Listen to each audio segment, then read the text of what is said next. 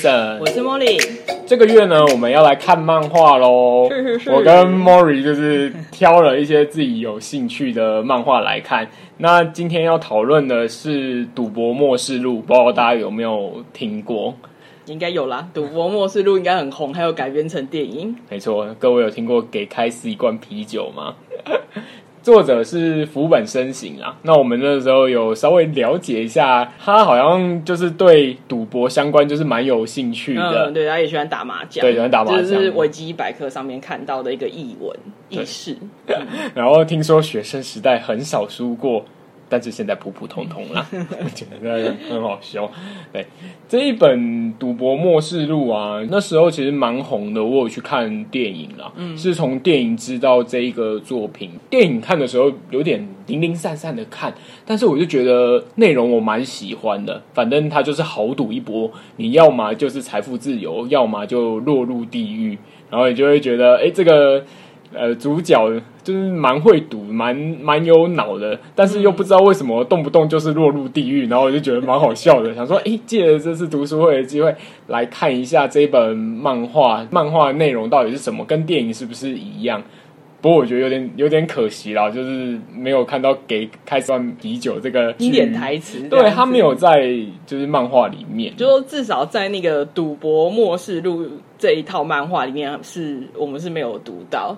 嗯、对，但因为它好像是一个系列嘛，然后它后后续还有赌博破戒录、赌博堕天录等等等等。对，我觉得它应该是出现在续集嘛，算续集嘛，或番外篇之类的。应该就是续作这样子。应该它的主角应该还是我们这个赌博末世录的主角开始。对对对对对。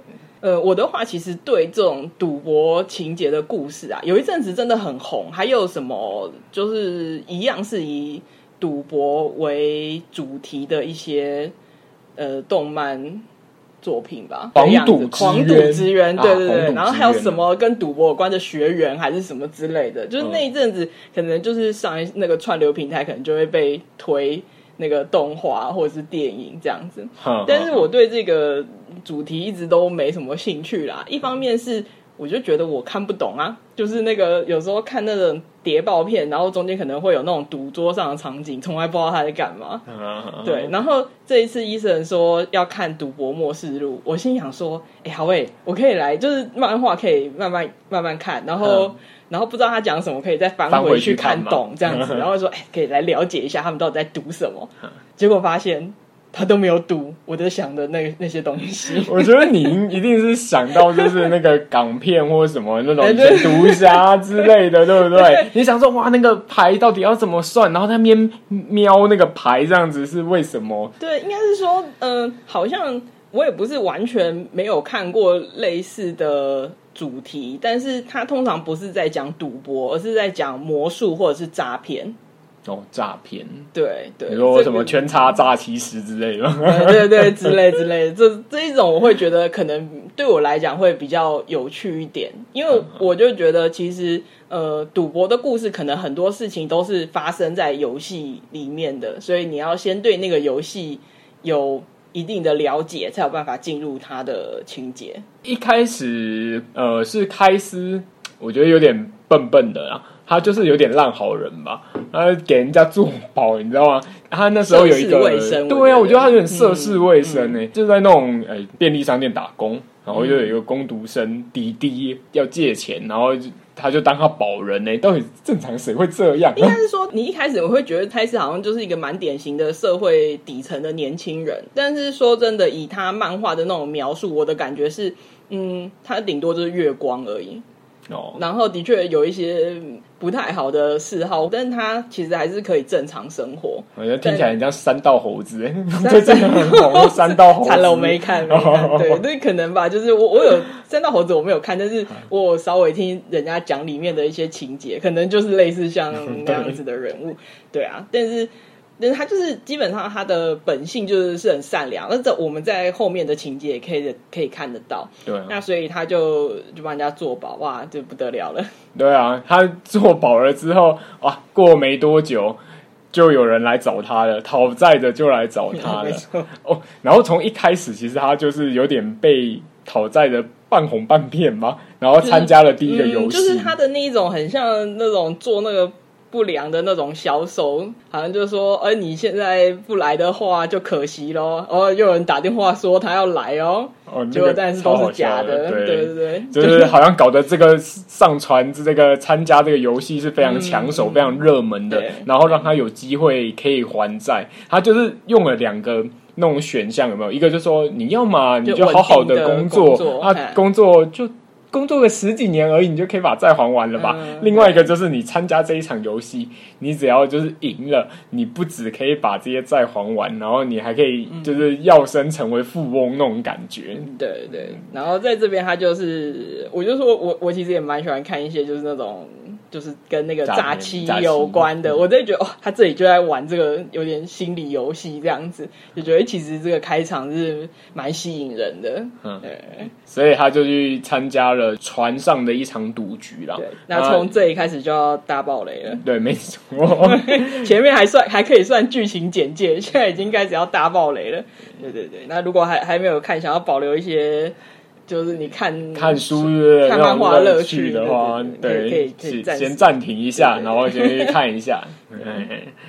他、啊、第一场游戏叫限定猜拳啊，说起来也是很简单，就像 Mori 刚刚讲说，他原本以为那种呃赌局啊、赌博的内容都是比较困难的，所以他会想说，哎、欸，这样看过去再翻回来再看，把它弄清楚是怎么回事。但是其实他的游戏都蛮简单的，对。就是那个基本规则都是我们知道的，然后他在说明里面的策略的时候，我觉得他也都讲得蛮清楚的，包含他就是画面上的辅助，让你可以蛮容易就进入。然后你有问题的部分，其实它里面就会设计一些角色，会提出你觉得有问题的地方。或是你有弄不清楚的，所以他真的讲解的非常的详细。不过也是因为这样子，所以显得漫画的节奏我觉得有一点冗长，就是不不只是在讲解的部分，嗯、还有一个我觉得警示的意味很多，类似这样的桥段，制、呃、造紧张感吧。警示是可能要到最后面，但是它中间就是很。懂得营造紧张感，在那个鉴定猜拳这个故事，其实占了非常多集数。它让你觉得很紧张的地方，我都会前后翻着看，想说到底他为什么有办法去营造出这样的效果跟气氛？但其实，嗯，你会觉得它分镜其实都蛮朴实，就每一格那个漫画格，你就觉得蛮朴实的。他到底是怎么去营造出那个气氛的？我是觉得真的蛮厉害的。我印象中好像很容易用一些譬喻。他会用生活上的一些，就是例如动物的例子啊，嗯、或者是用一些你平常就是可能会经历到的一些事情，嗯、然后就会显得特别的生动。哦，这可能也是一点是没没有注意到的。但是我觉得他他他可能用的频率真的是很高，所以你就会觉得有一点冗长，就是整段会有点。然后说到冗长的部分，我觉得我比较容易觉得不耐烦，是他常常会有那种背后的人群，然后那个。就是那个日文那个撞声词，就是杂哇杂哇杂哇杂哇，就是 就是嘈杂声吗？对对对，有一点就是哎，他怎么办这种事？那种就是这这是人生的那种感觉，你会觉得太常出现有一点烦。但是我觉得他的这种出现的频率已经到可能成为一个梗了吧？哦，也许对对，你看到那个，然后我后来真的去 Google 知道吧，知道吧。然后就发现有出现那个《赌博默示录》的漫画截图，所以应该是已经变成一个梗了。对对对，嗯，他在限定猜拳的时候，一开始就遇到了一个。我觉得很老教的人啦，嗯、然后他其实涉世未深，他才刚开始，结果就遇到这种老教的。我觉得老教最厉害，下马威，给他下马威。他把那个游戏的规则讲得明明白白、清清楚楚，然后觉得说用这样的方法，就是他们两个可以一起获胜。嗯、那当然，你如果是新手，你听也觉得 OK 啊，就是两个都可以一起获胜，嗯、我们就一起赢吧。对，呃，想当然了，就是最后会发生什么事，大家也都很清楚。但是。这个奇妙点就从这边开始转折哦，你就发现开始开始会思考了。一开始我会觉得开始的成长有点太快了哦，太快了。就是前面就是你就会觉得他有点笨笨的，怎么就是那种感觉那种最基本款的推销手法，那种电那种电视购物型的推销手法都会被唬到，怎么后面突然就变得很机灵这样子？那。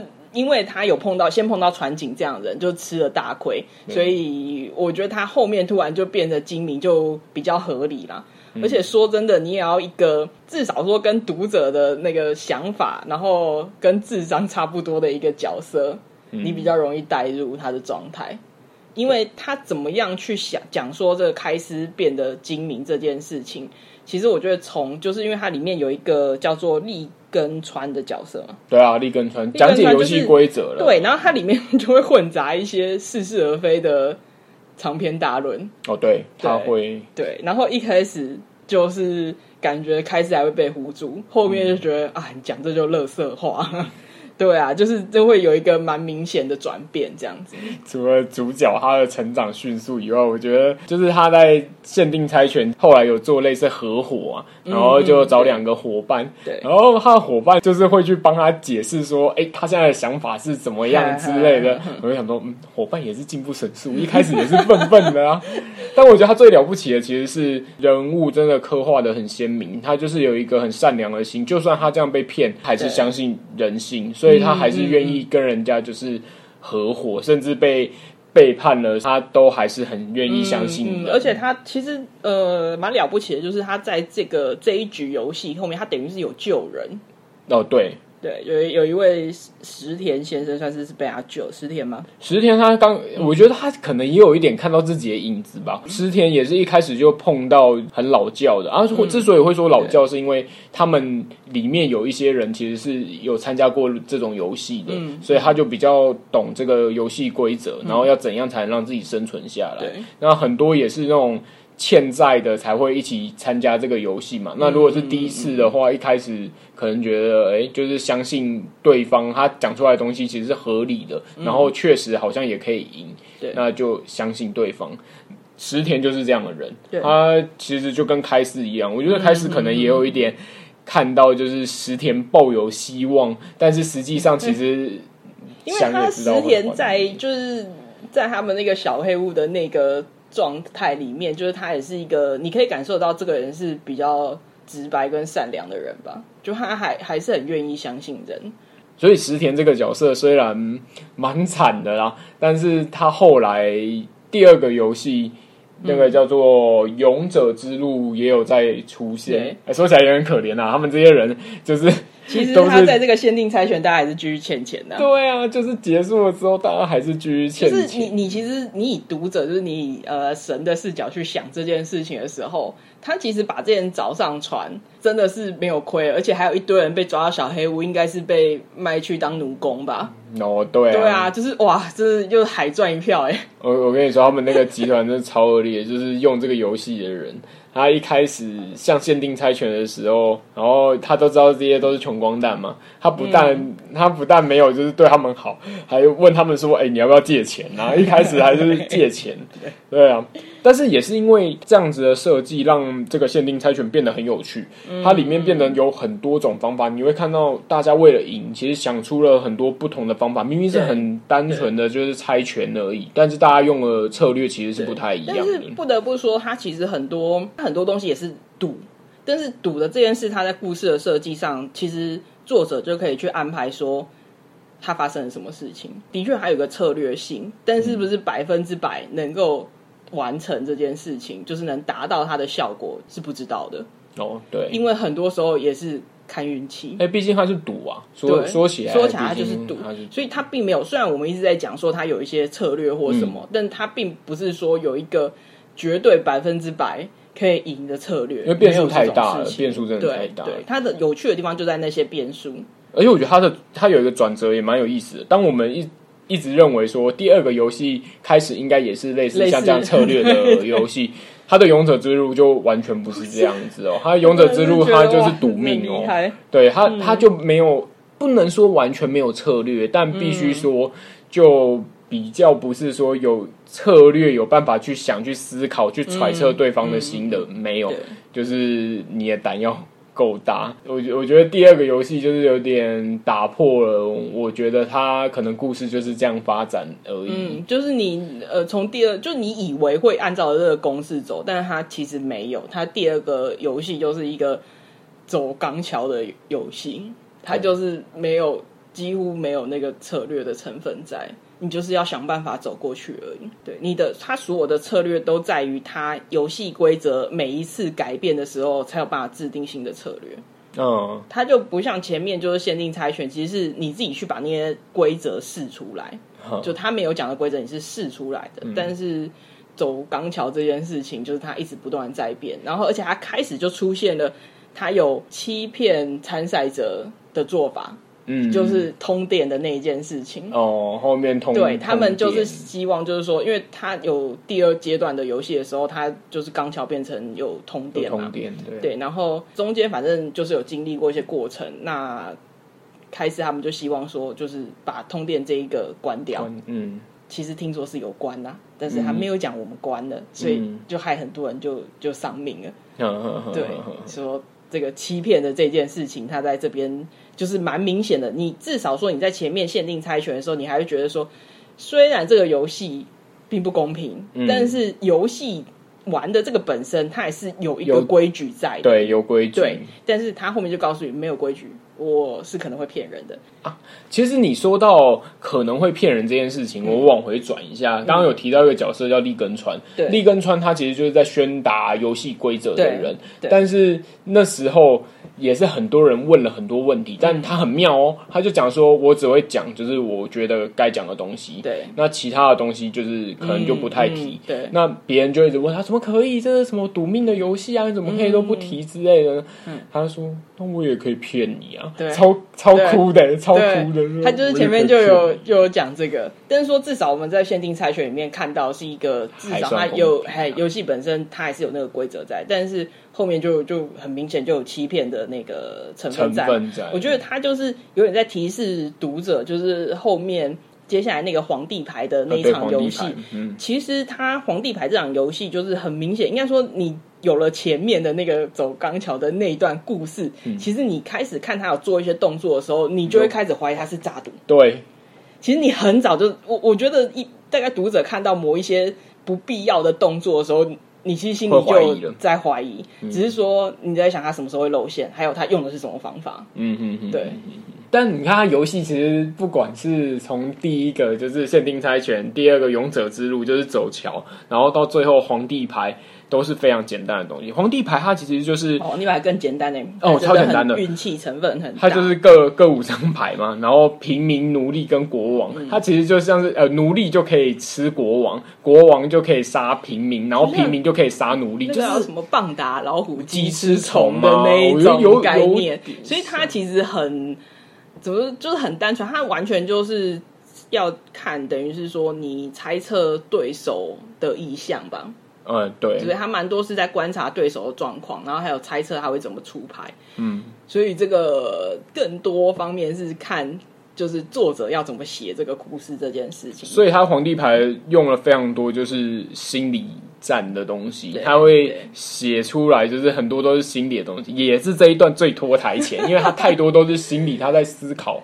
是怎么样？哎、欸，这个时候第几局应该会出什么东西？可是他会不会又变了呢？嗯、之类的。他就是我，我觉得他最后呃，算是赢的那那一个，我觉得最有趣，就是有点像是他变成是有点堵在那个呃，注意到嘛，对不对？就是他的对手就是一个很工于心计的人，所以他做了一些东西，对方不可能不注意。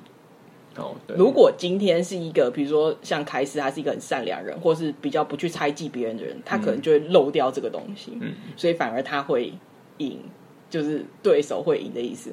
但是因为对手是一个工于心计的人，所以做那些小动作反而就是对手多想，那就对凯斯有利。嗯，对。那也是非常厉害，对我我觉得这个是蛮强，然后开始就很难得，我觉得他是有一点在酸对方这样子的感觉，就很很难得出现一段，对啊，就正因为我相信你会，他就是我预判了你的预判，对，对，这个这个地方是蛮有趣的，但是皇帝牌真的就是因为就像我前面讲的，就是比较像是看作者要怎么写啦，中间的确会有一些让人觉得蛮拖台前的地方，哦，对啊，对。但我觉得最后来的就是那个警示意味最浓厚的。哦、这个这个是很妙啊，是开始自己加赛吧？他真的是疯了！Oh my god！哦，说到这个，其实我真的就觉得难怪叫做《赌博末世录》，都知道剧情会怎么发展的。因为他其实就是像 Morris 之前跟我聊的，我觉得他的确就是赌上瘾了。他找了一些借口说有人托付给他东西呀、啊，嗯、他希望可以拿到更多，要去照顾他们家人或什么。但其实说起来都是借口，就是你就是要赌，对，就是想赌那一把。想赌有好的借口跟坏的借口，但是他只是选择好就，但他还是赌，对，比较好像正大光明的借口。但是他的确就是像那些呃拉住他的人讲的一样，嗯、其实他赢得的那些钱，他有就是有办法去就是治疗他的伤。然后也还有余钱，他可以之后等伤好再找工作或什么，就是都都没有这些借款的。然后甚至他比如说欠那个就是帮助他的人的家人的钱这件事情，就是我们可能按照常理想，你也是可以去以其他方式去关心，或者说他也可以在后面再把这些钱赚回来。嗯，对，有很多其他的方法，但他选择用赌的方式，对，所以可见得他真的是。赌上瘾啊，真的。